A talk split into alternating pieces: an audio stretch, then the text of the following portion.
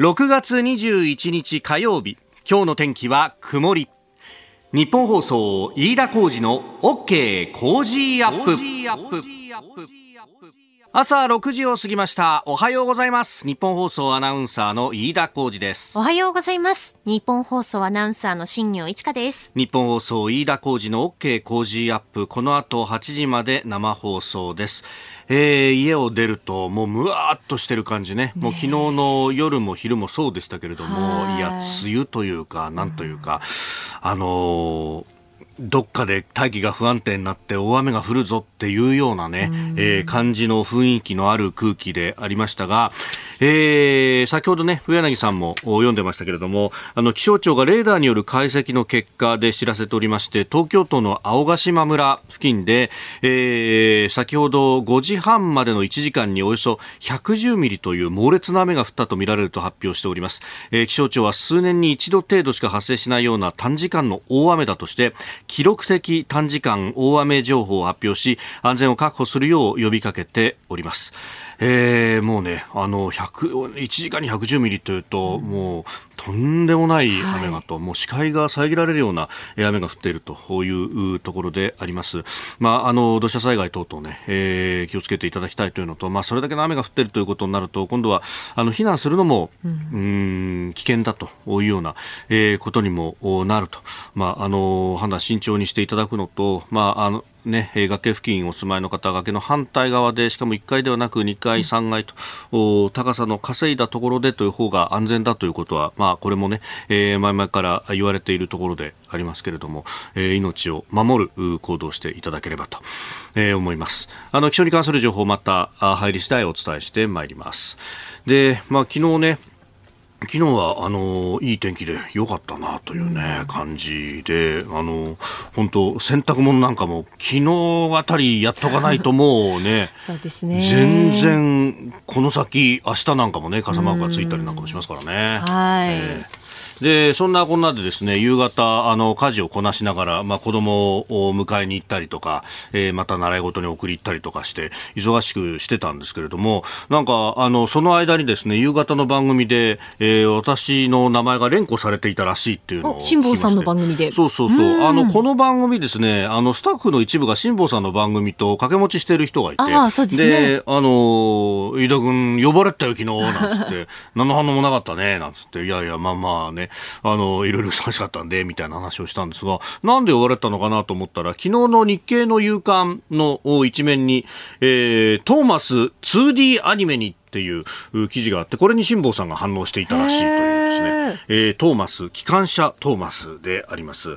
で、えー、これをですね、まあ、あの、ソニー、ミュージックエンターテインメントがあ国内で版権を管理しているそうなんですけれども、うん、2D アニメにするんだと。これなんかねキャラクター可愛いんだよね。あなんこの写真があるんだけどさ。本当ですね。え私見てた時多分あのポンキッ機の中で放送されてたかなと思うんですけど、あの、鉄道模型みたいな。そうだよね。結構リアリアルな顔っていうかそうそうそうそうそうそう。なんか、ねいやあの、私もポンキッキーの中でですね、はい、もうこの機関車トーマスを楽しみに見てた口なんですけど、同じですね。で、その後、ね、あれポンキッキー、あの、フジテレビで、フジテレビ系列でやってましたけど、でその後、あの、私の子供があできまして、えー、7年、6年、7年ぐらい前に。うん、で、子供がね、あの、機関車トーマスを見出したんですけど、これがあの、今 3D のアニメになってて。そうなんですで、あの、NHK が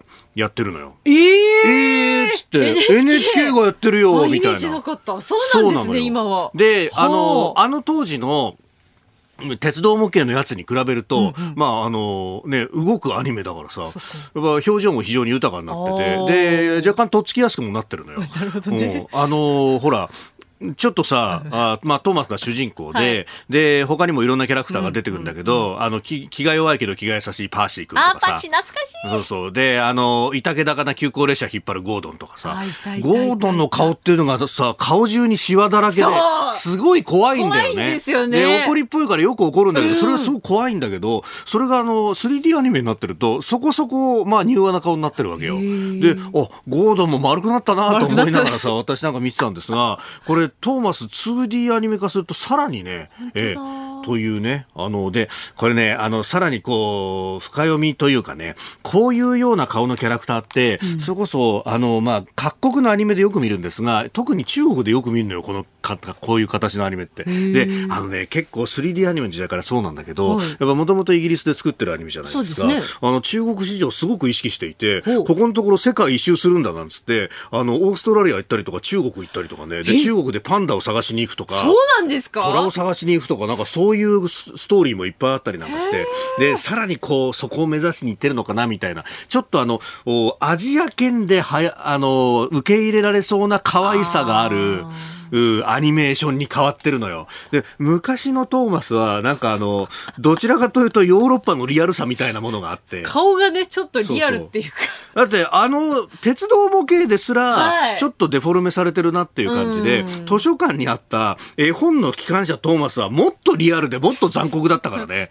貨車がコッパみじんになるとかさ、結構これ大丈夫かみたいなのがあったからね。いや時代も変わるんだなというふうに思った次第であります。あなたの声を届けますリスナーズオピニオン、えー、ぜひメール、ツイッターでね、えー、ご意見を寄せください。今朝のコメンテーターはジャーナリスト有本香さん6時半過ぎからのご登場。えー、まずは石川能登地方で相次いで起きている地震についてです。えー、そして6時50分過ぎからお送りするニュース7時またぎ、えー、いよいよ明日参院選が公示となります。で、えー、主な争点として、えー、物価というものがクローズアップされてきておりますが、えー、政府は今日物価賃金生活総合対策本部の初会合を開催予定となっております、え、そしておはようニュースネットワークのゾーンではウクライナ情勢をめぐるサイバー攻撃について、え、このゾーンは NTT のチーフサイバーセキュリティストラテジスト、え、松原美穂子さんともお電話をつないで掘り下げていきたいと思います、え、そしてフランスだあフランス総選挙について、え、与党が惨敗をしております、え、さらにロシアの中国への液化天然ガスの輸出額が6倍に増えているというニュースも取り上げ上げてまいります。ここが気になるのコーナーです。スタジオ長官各紙入ってまいりました。今朝はバラバラという感じであります。まあ特集記事だとかアンケート記事というのも多いですね。朝日新聞国内景気拡大61社、主要100社調査、えー、原油原材料高騰新たな懸念ということで、まああの主要100社へのアンケート、国内景気拡大緩やかに拡大と見る企業が合計で61社に上ったということであります。ます、まあ、経済活動の再開が進んで個人消費が上向いているとの見方も多いとうんいうことのようであります、まあ、コロナの影響があだいぶ落ち着いてきたというところと、まあ、それから輸出関連の企業に関してはこの円安というのは別に悪いことではないというね。円換算では、えー、相当利益が上がると、ね、いうことでもあるというところです、まあ、あとはそれが国内に還元されるかどうかというところで、えー、日経ですが設備投資回復25%増、えー、今年度本社調査、えー、脱炭素や半導体積み残し消化もということで、まあ、実際にこれが、えー、これは計画段階の話と設備投資動向調査でありますんで、まああのこの先ね実際にこれが実現するかどうかというのが問題になってきますけれども、まあ、そのあたりでサブの見出しで供給制約が実現左右と、まあ、実際に資材があ手当てできなかったりとかすると計画倒れに終わるということもあるんですけれども、まあ、確かにですね、まあ、東京にいるとあんまりこう実感しないところですけれども、えー、東北でも北上とかあの辺り相当こう半導体の集積が進んでいて新たな工場ができたりとか、あのー、地方地方で見ていくとうん設備投資やってるところは確かにあるということも言えるわけであります。えー、それから読売新聞エコ行動促進に26団体環境省事業ポイント発行参入と、えー、環境に配慮した行動を取った消費者に対してポイントを発行するという、えー、環境省のグリーンライフポイント事業と、えー、いうところについて楽天だとかドコモだとか26団体が参入するということのようであります。なんかあのポイントをね、えー、まあ使いながら、うん、個人のライフスタイルの転換を促したいんだということのようであります。えー、それから、まあ、気になるニュースということでですね各紙一面であの触れていて、まあ、一面トップではないんですけれども、えー、2番手、3番手ぐらいの記事で触れているところが多いんですが、えー、昨日の大阪地裁の判決であります、えー、同性同士の結婚を認めていない民法や戸籍法の規定は憲法に違反するということで、えー、京都や香川などの同性カップル3組が国に損害賠償を求めた訴訟と。で、えー、大阪地裁は昨日憲法に違反しないと判断をしまして原告の訴えを棄却したということであります、まあ、同同じような、えー、訴訟が全国5地裁で起こされておりまして、えー、規定を違憲とした去年3月の札幌地裁判決と判断が分かれたと。えー、いうことですね。札幌の判決と判断が割れたじゃないかということ、そして大阪地裁はより保守的な判決じゃないかと、えー、いうことが、まあ、見出しで見るとね、そんなイメージだなという、作り方のところが多いんですけれども、まあ、朝日新聞の見出し、同性婚認めぬ法律合憲、えー、大阪地裁札幌と判断割れるということで、うん、えー、失望する原告31面なんていうね、えー、ことも出てますけれども、ただね、あの、朝日はやっぱりこれ2面で詳しく報じているところは結構冷静なんですが、異性婚との差判断に違いというふうに書いてるんですけれども、これ、あの、もともと憲法に結婚について、えー、規定されているのは憲法24条であります。で、えー、ここにですね、えー、婚姻は両性の合意のみに基づいて成立し、えー、夫婦が同等の権利を有することを基本とし、え、基本として相互の協力により維持されなければならないと。まあ、あの、かつての家の、家と家の結婚であるとかですね、まあ、本人の意思に沿わない形での強制というものをお、極力なくそうよということが、まあ、これは、あの、日本国憲法ができた時の、まあ、趣旨として、まあ、かつてはそういったことがあったのでということから、こういった規定になっていると。で、あの、ここの部分で、えー、同性婚も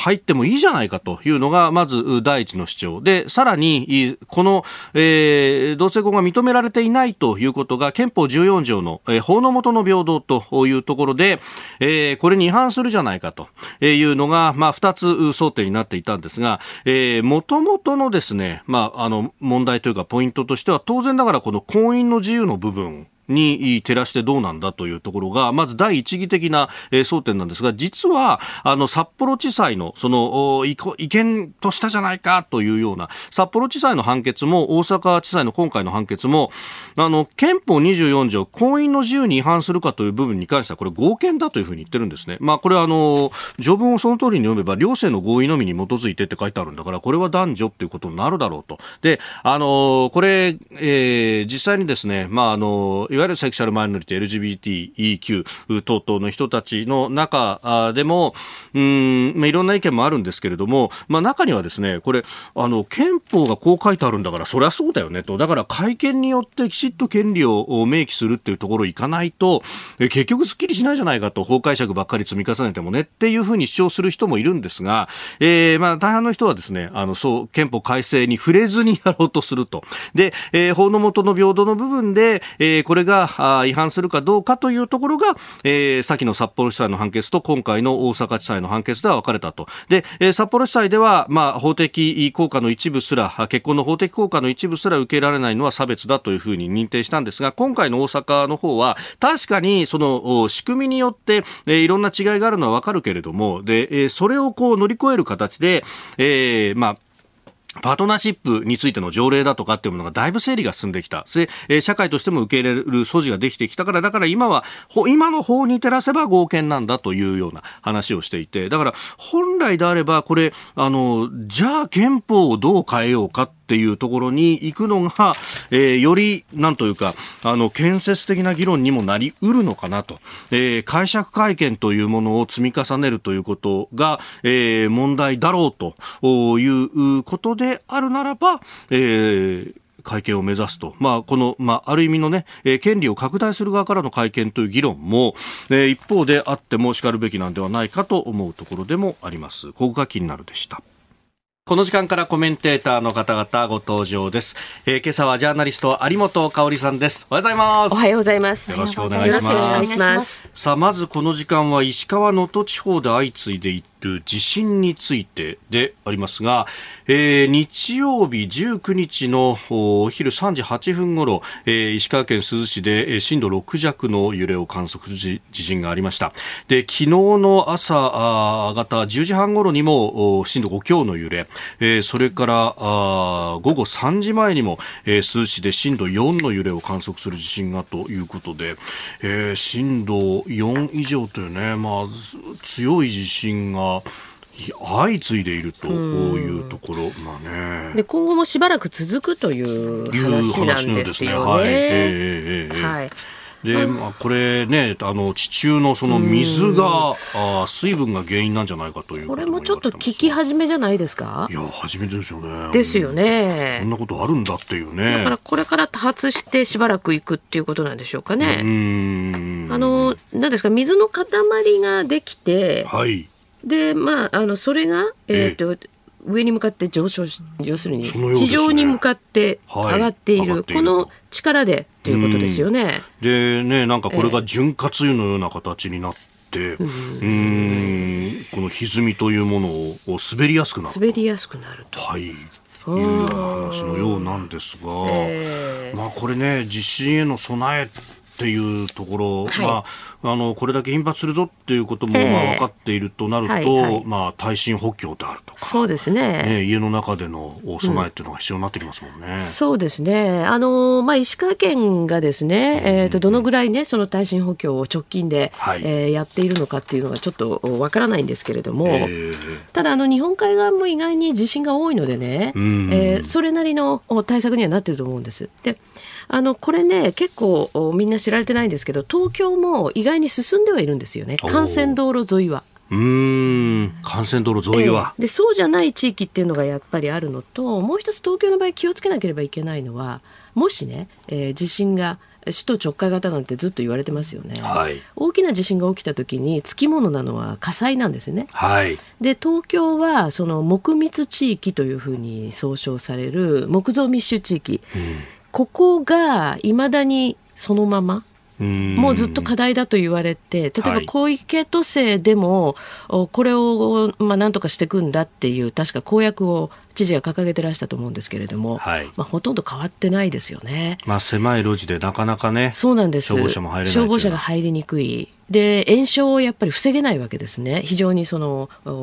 家と家がね近いですからね、道も狭い。だから、この辺の課題っていうのを、まあ、東京もなんとかしなきゃいけない、で石川県の珠洲市あたりだと、その種のことはね、東京とか大阪みたいな大都市のようなことはないんでしょうけれども、ただ問題はそのまあ、どのぐらいね、耐震補強が進んでるのかっていう点ですね、はい、まあ、倒れてきた家具の下敷きだとかっていうね、うあのところのリスクが言われていて、はい、まあ、その辺をこう突っ張り棒みたいなものでやったりとかっていうのは、結構効果的なんだという話ですよね。そうですね、うんあのそれそれはあのよくね家具が倒れてっていうのは、うんうん、確か阪神・淡路の時にだいぶね、はい、言われたんですよね。ですからまあ各家ではあ各家庭ではそういうふうな対策をしていくっていうことは必要でしょうね。お聞きの配信プログラムはニッポン放送飯田浩司の OK Cozy Up の再編集版です。ポッドキャスト YouTube でお聞きのあなた、通勤や移動中に最新ニュースを押さえておきたい方。放送内容を少しでも早く知りたい方スマホやパソコンからラジコのタイムフリー機能でお聞きいただくと放送中であれば追っかけ再生も可能ですし放送後でも好きな時間に番組のコンテンツを自分で選んでお聞きいただけます。毎朝6時の生放送では登場するコメンテーターの最近の活動はもちろんたっぷりとニュース解説をお送りしています。レギュラーコメンテーターに加えて専門家と随時つないで掘り下げてお送りしています。日本放送のエリア内でお聞きの皆さんラジコラジコのタイムフリーでチェックしてください。ツイッターでは最新情報を発信中。ぜひフォローして番組にご参加ください。お送りしております。OK 工事アップ。今朝のコメンテーターはジャーナリスト有本香里さんです。引き続きよろしくお願いします。よろしくお願いします。えー、あなたと一緒にニュースを考える飯田浩二の OK 工事アップ。この時間からコメンテーターの方々と7時をまたいでニュースを掘り下げてまいりますえー、それではまずはあ株と為替の値動きでありますが株はですね、えー、今日ニューヨークの株式市場、えー、ジューンティンス独立記念日で、えー、お休みということであります。為替は動いておりまして現在円相場1ドル135円10銭付近で取引されております、えー、それではあこちらのニュースを取り上げます。参議院選挙明日公示。政府は今日物価賃金生活総合対策本部の初会合を開催。参議院選挙は明日22日公示、来月7月10日投開票となります。多くの政党は物価高に対応するため賃金の引き上げを選挙公約に掲げております。で、そんな中政府は今日、え物価賃金生活総合対策本部の初会合を開きます。さあ、参院選の、まあ、公示直前というところ、争点についての話ですけれども、はい、まあ、ここへ来てね、この物価というものがクローズアップされてきました。うんえーね、これはあの各国、日本だけじゃなくてですね、はい、各国の選挙に大きく影響を与えてるんですよね。あのどこの国も今みんなインフレ率がどんどん上がっていて、例えばまあ後でもねお伝えすると思うんですけど、フランスの総選挙なんかも。はいおまあ、与党がねだいぶ苦戦を強いられる結果になったと、それからちょっと前ですけれどもオーストラリアもねはい、あの選挙の結果が与党に厳しい結果でしたよね。そうですよね。えー、当時の与党の、はい、まあ保守系の連合が結局ゲアするそうなんですよね。だからまあ日本はねそこまでそのドラスティックな結果は出ないだろうと今のところの予想だとそうなってますけれども、えー、あのまあ世界的に特にあのロシアのウクライナ侵攻からですね。えー、非常に厳しくなっているということでで日本もあの岸田総理が早々にねこれは物価高が今回一番の争点なんだというふうにおっしゃってましたけれども。まあ、日本の場合それに加えて安全保障っていうのはもう今世界で一番大変な環境にあるんじゃないでしょうかね。うん。この東アジアの環境というものがね。えー、でやっぱりそれリンクしてますでしょ？まあ、そういう点ではここに対してね、はい、あのどれだけその鋭い対策を訴えられるかというところでだいぶ選挙結果が変わってくるんじゃないのかなっていう気がするんです。で、あのそこでね、はい、まあちょっと各各党が 何を言ってるのかなっていうのをまあ見ますとね、えー、ちょっとみんな抽象的ですよね。抽象的。でしょ？要するにその賃金上げますよとみんな言ってるんだけれども、はい、どうやってっていうところが全然具体的じゃなくて、えー、であるいはその、まあ、補助金を出すとかですね、はい、いうことを言ってるんだけどいやそれをやるとかえって後々まずいんじゃないのと。やっぱり経済の循環をうまく作ってあの賃金が上げられるっていう環境をこの厳しい中でどうやって作っていくかっていうことだと思うんですよね。で私はね最近、はい、もうどこでも何でもですね言おうと心がけてることがあるんですけど日本はやはりね電気代下げないとダメですよ。これは国際比較でも、はい、日本の電気料金というのはあの、まあ、家庭用ももちろんなんですけどね産業用の電気代世界でダントツに高い一番ですからね。で例えばその、まあ、中国だとかねそういうところと比較しちゃいけないんだけれども、はい、韓国と比べても倍額ぐらい。倍。はい。それから例えばねドイツと比べても倍以上ですね。だからヨーロッパの先進国と比べても産業用の電気代が日本倍ぐらい。そうすると今円安でね、はいその製造現場を日本に戻したいと考える企業があっても、はい、戻せないですよ、そんな状況では。まあ、そっちの部分でコスト高になっちゃって、はい、円安のメリットがちょっと相殺されてしまうと、うん、そうなんですね。だからそうすると、その雇用の幅も広がらないし、はいで賃金上げるっていう循環にどう考えたっていかないじゃないですか。だからこれはもう見直さなきゃいけない。それから今日もね新聞各紙なんかを見ると、はい、まだにそのこのエコという方向にね、えええ政策はずっと言ってるんですけれども、はい、これはもうみんな各国見直す動きでしょう。うんあのドイツが石炭火力に戻るんだと、うん、はい、でドイツは石炭だし、はい、でフランスは、まあ、フランスはそれでもね、えーと、物価先月かな？5.8%ってことで過去最高のインフレ率だったんだけれどもそれでもヨーロッパの他の国に比べるといいわけですよ。えー、それはどうしてかっていうと天然ガスなんかに対する依存度が低いからなんですね。でやっぱり原発でしょ、はい、フランスは。フランスは原発大国だと言いますね。えー、フランスは原発であり、えー、ドイツはまあ石炭に、えー、舵をもう一回切る。それからさらにイギリスはあのずっと補助金を出していた EV 車これへの補助金を打ち切るみたいですね。だからやっぱり電力っていうのはもう本当に国力そのものだから、はい、日本がこの夏ねそのまあみんなテレビは一部屋で見てとかね、ええ、あんなことを経産大臣が言ってですね節電だけを呼びかけるという。これはもう賃金上げるのと逆の方向でしょどう考えても。まあそうですよね、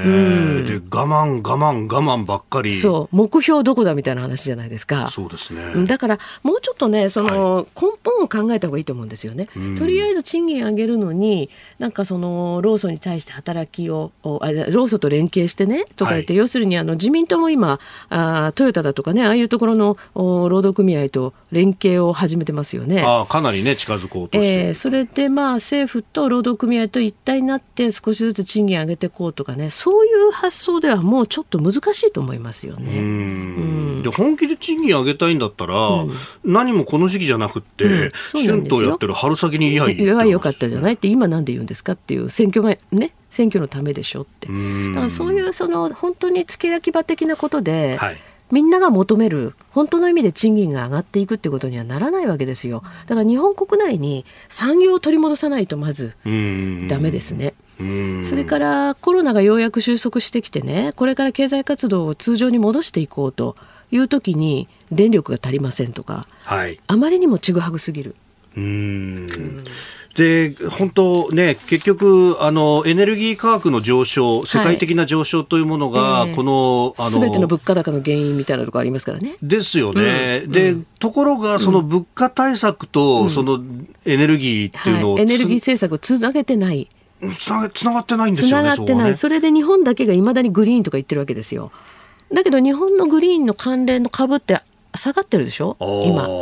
なんか市場はそういう評価なんですよね。ああ、いや、結局現実見ないでしょ？みたいな。見てないでしょ？と。すでに見切っているところがあると。で、確かにヨーロッパはね、うん、その、全部舵を切ってますから。そうですね。えーえー、参院選の争点の話をしております。まあ、その中で、この、うん、電気代を下げなければというところなんですが、えー、で、あの、さっきも言いかけましたけれども、うんねえーはい、物価の上がるその要因のかなりの部分をエネルギーの価格が占めていて、うんはいはい、で要するにその電気も含めてですね、えー、何を原料にして作るかっていうところで、うんうんでやっぱり化石燃料っていうと輸入に頼ることになって物価が上がってしまう、うんはいはい、ここ連動してんじゃって話ですよね。そうなんですね。だからヨーロッパはそこ分かってるから、はい、エネルギーの方をまず大きく舵を切ってるわけですよね。で日本の場合はまあ一つはその原発をどうするんだという話ですけれど、ここについてみんなあんまり明確なこと言いませんよね。言いませんね、うん、言いませんね。何かその政治的にこう原発ってね非常に政治的なイシューになりすぎてしまってこれ言うと叩かれちゃうからっていう感じになってるんですけれども、やっぱりその現実論を避けて通るようではなかなか難しいんじゃないのかなと思いますね。それからもう一つその化石燃料ですけれども、はい、さっきあの、まあ、石炭にねドイツが回帰するという話ありました。日本もその必要はあってあるというか考えなきゃいけないんじゃないでしょうかね。日本の石炭火力ってものすごいその技術を持っているし、はい、今またさらに新しい技術がね、えー、えー、バージョンアップされてるわけですよね。石炭ガス化発電とか、ね、そうです。それでこの石炭に関して言うならば、それこそ今安全保障上も日本と非常に関係の強くなっているオーストラリアから、はい輸入するということは可能なわけですね。かなり良質な石炭がそうです。それでしかもあの採掘している技術は日本の技術にかなり寄ってるところがあるという状況ですから。まあ、日本の商社も入ってそうなんですね。うん、それから機機器ですね。採掘のための機器が日本のものを使っているというところもあるので、あのやはりね今までこうグリーンの方向にぐっとシフトしてきたんだけれども、やっぱり状況を考えて現実論にまあ転換するということを言わないといけませんよね。まあ、しかも、このね、うん、別にその全くグリーンのことを考えないわけではなくじゃなくて、えー、非常に高効率な。はい、そうですね。バランスの問題で、例えばその、えー、っと、原発46基分でしたかね、の電力を今後、再エネでやっていくと。これはどう考えたって現実的じゃないですよ。それからみんなの例えば家庭用さっきはね産業用電力の問題を言いましたけれども、はい、家庭用の電気代に関しても今だいたい1割強再エネの賦課金が載ってるじゃないですか。はいこれをどんどんどんどんまた増やしていくんですかと。いう状況ですよね。それから再生可能エネルギーに関してもいろんなリスクがようやく具体的にアナウンスされ始めている。例えば太陽光発電。はい。まあ、このパネルの問題ですね、8割は中国産でそのうちの6割近くは新疆ウイグル自治区産だからアメリカはもう輸入を基本的にはしないと。はいいう方向に来てるわけですね。それからその太陽光パネルそのもののまあ劣化、うん、あるいは災害での対応ですね。それから風力もそうなんですけれども、うん、まあこういうことを考えていくと旧来のね、はい、えー、電源ですよね。これをもう一回見直すべきでそこからあ経済のそのまあそれこそインフラですね、うん、それを作っていくっていうところから始めないといけないんじゃないでしょうかね。うん。まあ、そして、まあね、あのこの、まあ、物価だとかエネルギーと並んで、はい、まあ、争点だと言われるのが先ほどもちょっと出ました。安全保障安全保障ね。まあ、この安全保障についてもなんとなくみんなふわっとしたことを言っていて例えば自民党はその改憲え憲法改正をね、はい、その早期に実現すると、はい、もうすでに早期じゃないんですけどみたいな感じはありますよね。あもうそれこそね、あのまあ、自民党は党是として改憲って言ってるわけだからそうすると60年以上ということにもなるしそうですね、えー、で去年ねあの一部の党派の代表からも、まあ、この参議院選挙で合わせて国民投票やるぐらいのっていう発言もあってね、うんうん、いやそのぐらいのスピード感は求められるよなと思ってましたけどそういうふうには全然ならずという感じですね、まあ、野党側もね、えー、立民は国民投票法は改正すべきだという話、はい、それから、まあ、あの共産党は憲法を守れと、はい、えー、で国民民主は緊急事態条項を創設しよう、うん、あるいは維新は自衛隊を明確に規定をしようと、はい、えー、公明党は自衛隊の明記を検討というようなね、うえー、形で、まあ、様々主張はしておりますけれども、はい、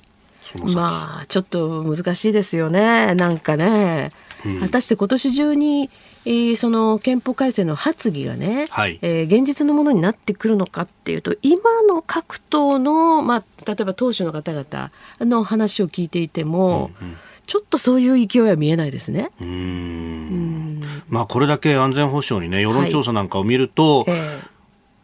関心が高まっているだけに。そうですね。あの、うん、えーと、国民のその実際にね例えばテレビ番組でリアルタイムでアンケートなんかをやると、はい、えー、その防衛費の、うんうんうん。まあ、増額、はい、こういうものについては相当多数の国民が賛成してますよね。これは今までになかったことでおそらく、まあ、ウクライナの現状を目の当たりにしたこととそれから日本がもう今や3か国を相手にの、はい、3か国の脅威と対峙しなきゃいけないっていうことを国民は分かってきたってことだと思いますけどね。中国、ロシア、北朝鮮。えー、はい。おはようニュースネットワーク。取り上げるニュースはこちらです。アメリカの財務次官がロシアの侵攻以降、サイバー攻撃の脅威が高まっていると警告。アメリカのアディエモ財務次官は17日、ロシアによるウクライナ侵略以降、サイバー攻撃の脅威が高まっていると銀行関係者に警告しました。連邦政府と金融機関が情報を共有し常に先んじた状態にあることが重要と強調しました。またロシア通信は17日ロシアのプーチン大統領が出席したサンクトペテルブルク国際経済フォーラムがサイバー攻撃 DDoS 攻撃を受けてシステム障害に陥り全体会合の開始が1時間以上遅れたと報じました。サイバー攻撃というものこれねそれこそウクライナへのロシアの侵略が始まった当初も、はい、まあ、日本だって狙われるかもしれないそうですね。ね、えー、確かこの番組でね一度話題にしましたよね、はい、えー、まあ日本のね、この、まあ、金融機関だけじゃなくてインフラだとかというところもね、そうですね。重要インフラですよね、まあ、そこへの備えが果たしてどうなんだと、うん、あの各国と比べるとねやはり日本は特にそのサイバー攻撃の方のね、えー、部隊っていうのを作りにくいっていう状況にありますし、まあその専守防衛というものですか。そうなんですよね。だからこれサイバーの方にも同じことが言えますからね。まあ、あのそのあたりも含めましてですね、うんはい、えー、ここで NTT のチーフサイバーセキュリティストラテジストの、えー、松原美穂子さんにウクライナ情勢をめぐるサイバー攻撃について伺ってまいります。松原さんおはようございますおはようございます。よろしくお願いします。こちらこそどうぞよろしくお願いいたします。さあ、まずは、あの、簡単でありますが、松原さんのプロフィールご紹介いたします。えー、早稲田大学ご卒業後、防衛省に9年間勤務されました。えー、ジョンズ・ホプキンス大学高等国際問題研究大学院で国際経済、国際関係の修士号を取得されております。えー、現在は NTT のチーフサイバーセキュリティストラテジストとして、サイバーセキュリティに関する情報発信と提言に努められていらっしゃいます、えー、著書に新潮社からサイバーセキュリティ、えー、組織を脅威から守る戦略人材インテリジェンスえー、という本が出されていて大川出版賞を受賞されていらっしゃいます、えー、今日よろしくお願いいたします。こちらこそどうぞよろしくお願いいたします。さあまずですねさっきあのニュースのリードでも読みました。あサンクトペテルブルク国際経済フォーラムで DDoS 攻撃というものがあったんだということ。これについての説明をお願いしたいんですがこれウクライナ側もロシア側もこの主流は DDoS 攻撃というやつなんですか？はい、まず DDoS 攻撃にちょついてあのご説明したいんですけれども、はい、これはですねあの標的のサーバーやウェブサイトの処理能力を超える大量のデータを送りつけてダウンさせてしまう種類の攻撃を言います。例えばですね、まあ、50人しか収容できないレストランに、まあ、40人のお客さんがいらっしゃるのであれば余裕を持ってレストラン側も対応できます。ところがそこにいきなり100人や1000人が同時にやってきて自分を先に入れろとわめき立てたらレストラン側の方も対応不可能になってしまって店を閉めてしまいますので、はい、それが DDoS 攻撃です。で今回の戦争であのウクライナの軍事侵攻の後、はい、例えばウクライナの義勇兵的な IT 軍ですとか、うん、国際ハッカー集団のアノニマス、そして親ロシア派のハッカー集団のキルネットといったさまざまな国の民間のハッカーが参戦してきているんですけれども、はい、DDoS 攻撃はですね実はそれほど高いコンピュータースキルがなくても実行可能な種類のサイバー攻撃ですし、しかも標的のウェブサイトをあからさまにダウンさせ、しかも業務を止めてしまうという象徴的な意味合いも持っているんですね。ということで、今回の戦争中にアノニマスやウクライナの IT 軍、ロシアのキルネットが対応していることは事実です。ただ、はい、DDoS 攻撃以外にもさまざまな攻撃は行われていまして、例えばですねあのアノニマスはロシアの複数のテレビ局を2月にハッキングして、はい、ウクライナの愛国的な歌ですとか、ウクライナへの軍事侵攻の様子を放送する、あるいはロシアから盗んだと主張している機密情報の漏洩も行っているので、はい、ヒートス攻撃以外にもさまざまな種類の攻撃が行われています。で、えー今週末24日で、えー、ロシアの、ね、侵略4か月が経過するということなんですが、あの思ったよりもこのサイバー攻撃っていうものが、まあ、目立っていないというか規模が小さいようにも感じるんですけれども、はい、そのあたり松原さんどう分析されていらっしゃいますか？はい、確かにおっしゃる通りですね、今回の軍事侵攻がもし起きたとすれば、事前に予想されていたのは、クリミア半島の併合の時のように、相当苛烈な妨害型のサイバー攻撃が特に通信をはじめとする重要インフラにもあるだろうと思われていたんですけれども、それは確かにおっしゃる通り、予想があの外れました、でその理由には、ロシア側、ウクライナ側、そして世界のそれぞれの事情があると思います。まずですね、まあ、ロシアは、まあ、よく言われていることですけれども、ウクライナ側がすぐに屈服するだろうと甘く見ていて、占領後に自分たちの使えるインフラを取っておきたかったので、ある程度攻撃を抑えた可能性があります。なるほど、はい、それから戦争中ですと、やはりさまざまなインテリジェンスを収集し、適切に判断することが求められますので、自分たちのサイバースパイ活動の攻撃インフラとしてウクライナの通信インフラが必要になりますので、それで取っておきたかったのかもしれませんし、しかも今は戦争中ですので、はい、サイバー攻撃よりも殺傷力や破壊力で勝る爆撃やミサイルを使った方がいいという、まあ、戦術的な判断があった可能性もあります。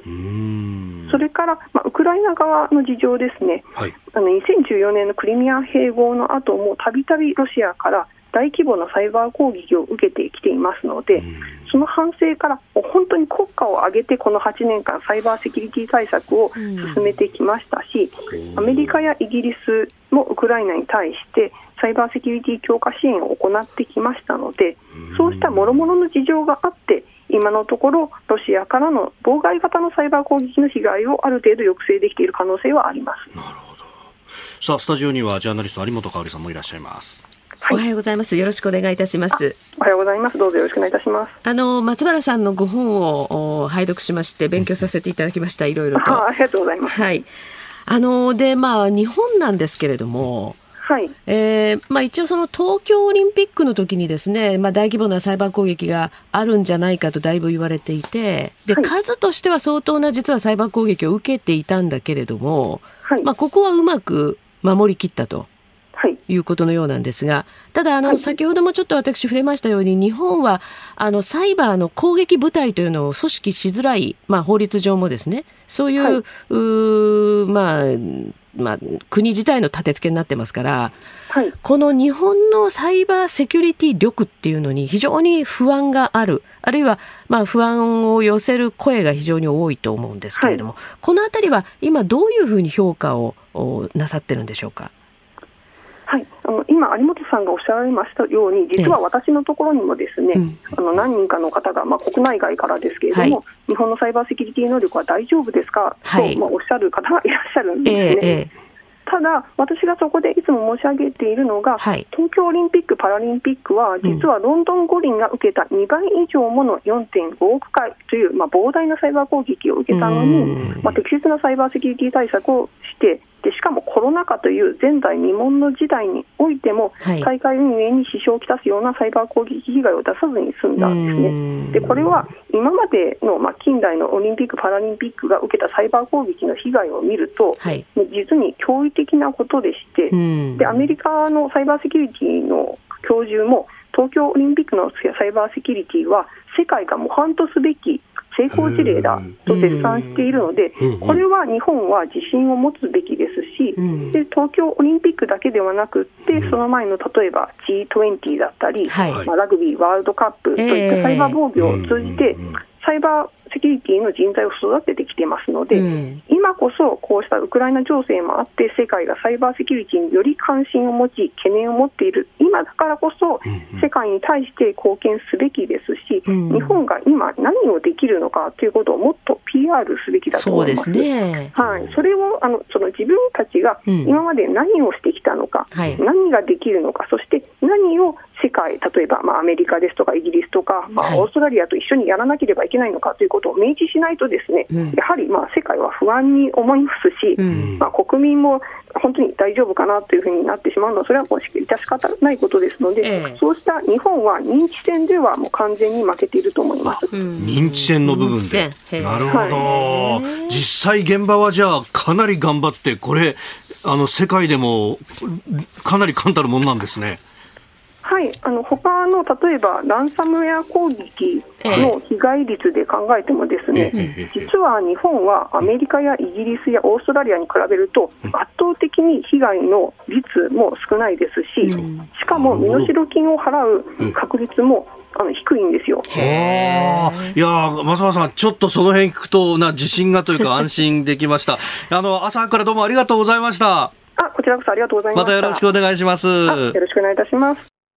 続いて教えてニュースキーワードです。フランス総選挙。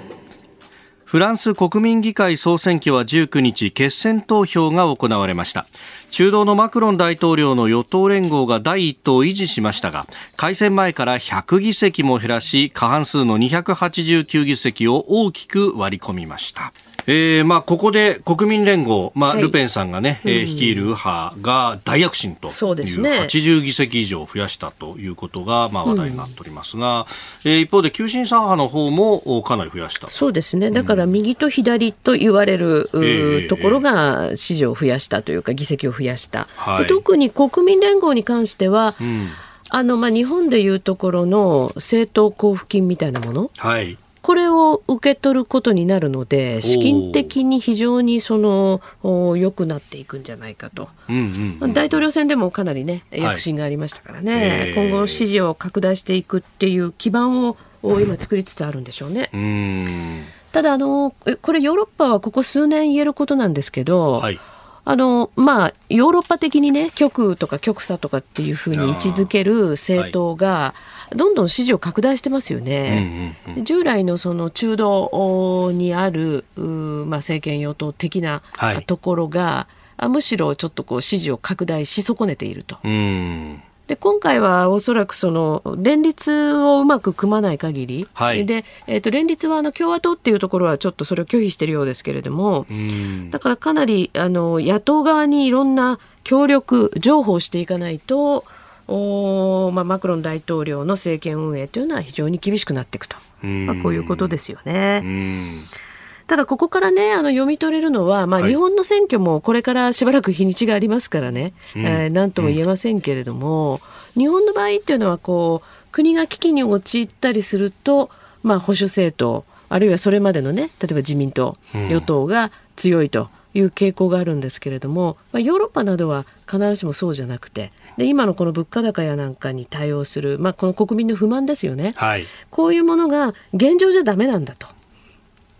いう方向に行く、それからこの数年来ですね、うん、えー、例えばそのブレグジットの動きだったり、あイギリスのあるいは、えー、あるいはそのヨーロッパ各国での、うん、もうその EU から離脱してもいいんじゃないかとか、うん、あるいはユーロってものはどうなんだとかっていうふうな動き、はい、これには大体その極右とか極左と言われるようなところがあのなんていうかなそういうう、うんうん、まあ、アジェンダを出していると。はいいうところですよね。でそれは何でなの？というと日本でもねちょっとそれに近い傾向はやや見られるのかなと思うんですけどあの例えば令和新選組、はい。まあ、かなり左に寄ってる政党だという私は認識なんだけれども、うん、まあ、だから従来の右左っていうのがあんまり意味なくなくなってきてるのかもしれません。えー、それと、まあ、右派の、新しい政党勢力っていうのが今回出てきてますよね。部分的に見るとちょっと同じようなことを言ってる面もありますね。あまああのー、ねえー、税金の部分、そうですね、消費税を下げようであるとか、廃止されしようであるとか。はい、とかね、うんうん、あのー、まあ、あるいはその国民にもっとそのお金を還元しろというところですね、はい、このあたりっていうのはかなり近いことを言ってるよねと、だから従来の右とか左とかっていうことがほとんど意味をなさなくなっていて、うん、やっぱり国民のその悩みっていうのを本当にそのすくい上げるかどうかっていうところに、多分、あのポイントがいってきいるんだろうなと。従来の右左のこう物差しっていうのが、まあ、ある意味のイデオロギーの部分であったけれども、そうじゃなくて、国民の生活であるとか、はい、安全であるとかね、そこで、えーまあ、切り口が出てきていると。既存の政党は俺たちの気持ちなんか分かってないじゃないかないじゃないかっていうところの不満がそういうところへ行く可能性ありますよね。だから今回もそのそうした日本でも右左のまあ少数政党ある程度議席を取るという今のところ予測はありますよね。ある程度ってまあ非常に少ないんだけれども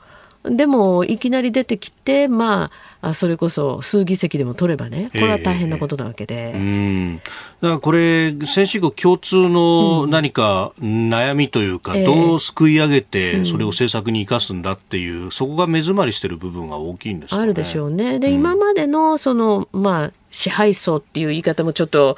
古いけれども、エスタブリッシュメントっていうんですかね、うん、これに対して、やっぱりそれでは国民の生活は良くなってませんよと。いうあたり。で、はい、もう残りじゃあ右と左は何が違うんですかっていうと日本で言うならば、うん、あ国体に対する考え方ですよね。それが違うぐらいで経済政策だとか社会福祉だとかこういうことに関しては実は結構近かったりするというところですよね。まあね、あのその辺の国体に対する考え方だとか、あるいは安全保障で少し違いはあるけれども、えーえー、結局、そのコアの部分の、まあ、不満をこう救い取れない、そうですね、うん。えー、でもこそこがこう、ね、あの目詰まりしたまんまっていうのは、うん、まあ、これ、閉塞感がずっと長く続いているからこうなっているという部分も大きいかもしれないですけど、はいはい、まあ、ここ2、30年のそうする意味では経済政策がおろそかになってきたことのツケみたいなものもあるのかもしれない、あるでしょうね、日本はだって賃金の面でいうと、90年代からほとんど上がってないわけでしょ？うん。だからむしろこれをね本当にうまくすくい上げて一気に躍進するっていう野党が出てこなかったことが不思議なぐらいですよね。なたと一緒に作る朝のニュース番組飯田浩二の OK コージーアップ。ニッポン放送の放送エリア外でお聞きのあなたそして海外でお聞きのあなた。今朝もポッドキャスト YouTube でご愛聴いただきましてありがとうございました。飯田浩司の OK Cozy Up。東京有楽町ニッポン放送で月曜日から金曜日朝6時から8時まで生放送でお送りしています。番組ホームページでは登場いただくコメンテーターのラインナップや放送内容の原稿化された記事など情報盛りだくさんです。また公式ツイッターでは平日は毎日最新情報を配信中。ぜひチェックしてみてください。そしてもう一つ飯田浩二アナウンサーが「夕刊富士」で毎週火曜日に連載中。飯田浩二の「そこまで言うか」こちらもぜひご覧になってください。忙しい朝そして移動中ニュースを少し深く知りたい時ぜひ AM、FM、ラジコはもちろん日本放送のポッドキャスト YouTube でお楽しみください。